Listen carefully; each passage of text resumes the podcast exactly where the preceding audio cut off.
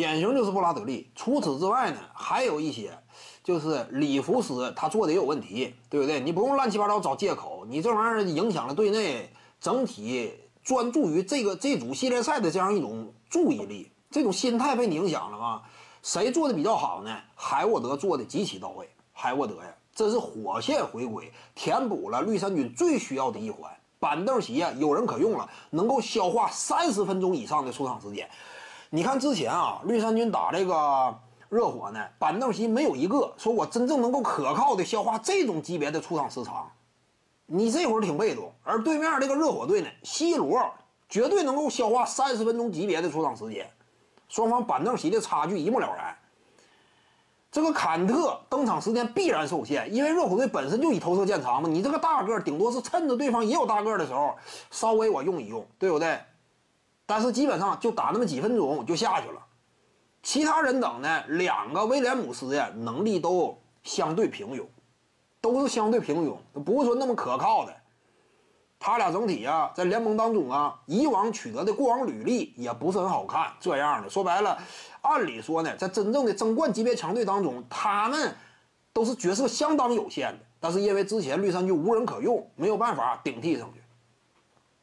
什么奥杰莱之类的，只能说拼凑一下。对于绿衫军来讲呢，有海沃德解决老大问题了。其他点位这下呢，就是我的容忍度更高了。有海沃德的情况之下，我的搭配方案也更充分。我不至于说那么棘手吗？现在呀，所以海沃德呢没有选择什么，就是说我为了照顾家庭，孩子出生是不是大事儿？